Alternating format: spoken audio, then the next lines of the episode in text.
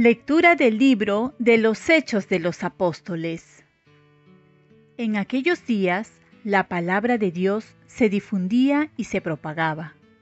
Cumplida la misión de Jerusalén, Saulo y Bernabé regresaron a Antioquía, llevando consigo a Juan, de sobrenombre Marcos. En la iglesia de Antioquía había profetas y maestros, Bernabé, Simeón, apodado el Negro, Lucio el Cireneo, Manajén, que se había criado con el tetrarca Herodes, y Saulo.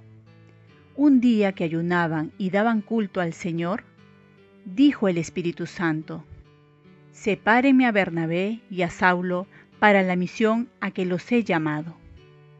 Volvieron a ayunar y a orar, les impusieron las manos y los despidieron. Con esta misión del Espíritu Santo bajaron a Seleucia y de allí zarparon para Chipre. Llegados a Salamina, anunciaron la palabra de Dios en las sinagogas de los judíos, llevando como asistente a Juan, de sobrenombre Marcos. Palabra de Dios. Salmo responsorial. Oh Dios, que te alaben los pueblos que todos los pueblos te alaben. El Señor tenga piedad y nos bendiga, ilumine su rostro sobre nosotros, conozca la tierra tus caminos, todos los pueblos tu salvación. Oh Dios, que te alaben los pueblos, que todos los pueblos te alaben.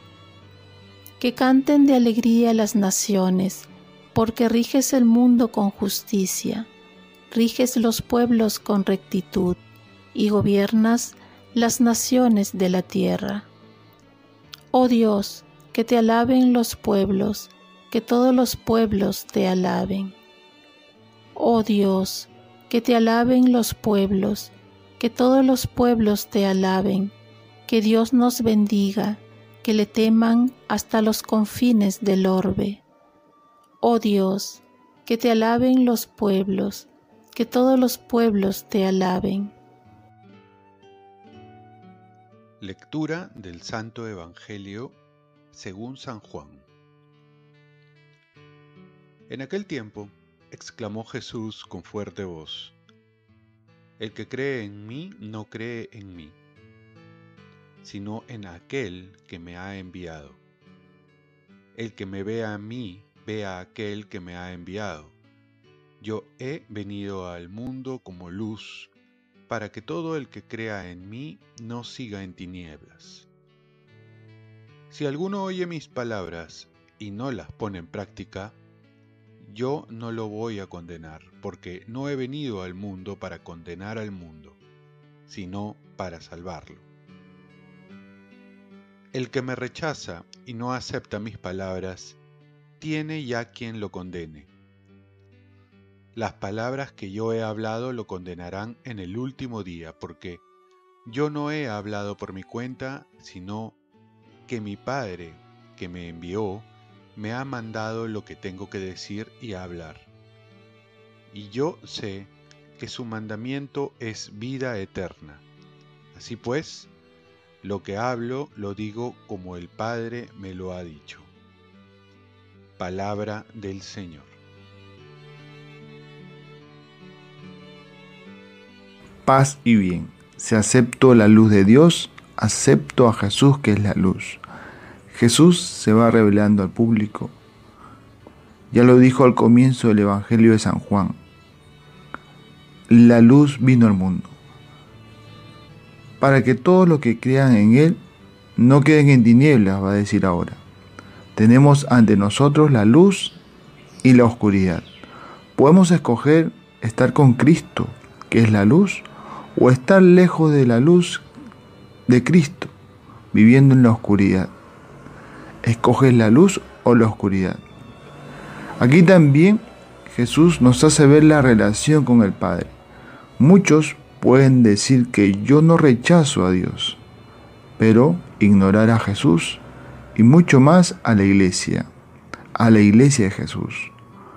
Por lo tanto, si aceptas la fuente de luz que es Dios Padre, tienes que aceptar entonces la luz que es Cristo,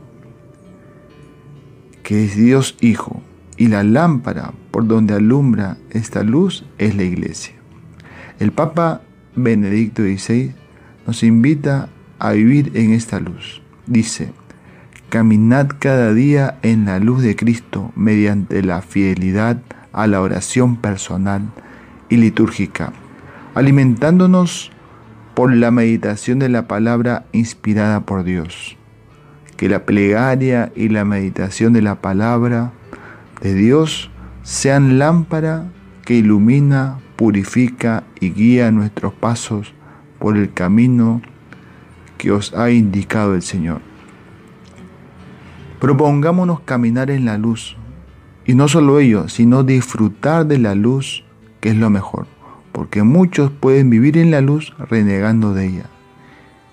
Y si uno vive en tinieblas, tenga la esperanza que puede entrar en esta luz, porque hemos sido creados para vivir en la luz.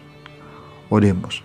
Virgen María, ayúdame a vivir en la luz y gozarme en ella, siguiendo el camino de Jesús. Ofrezcamos nuestro día. Dios Padre nuestro, yo te ofrezco toda mi jornada en unión con el corazón de tu Hijo Jesucristo, que sigue ofreciéndose a ti en la Eucaristía para la salvación del mundo. Que el Espíritu Santo sea mi guía y mi fuerza en este día para ser testigo de tu amor. Con María, la Madre del Señor y de la Iglesia, te pido por las intenciones del Papa. Con San José Obrero te encomiendo mi trabajo y mis actividades de hoy para que se haga en mí tu voluntad. Y la bendición de Dios Todopoderoso, Padre, Hijo y Espíritu Santo, descienda sobre ti. Cuenta con mis oraciones, que yo cuento con las tuyas, y que tengas un santo día.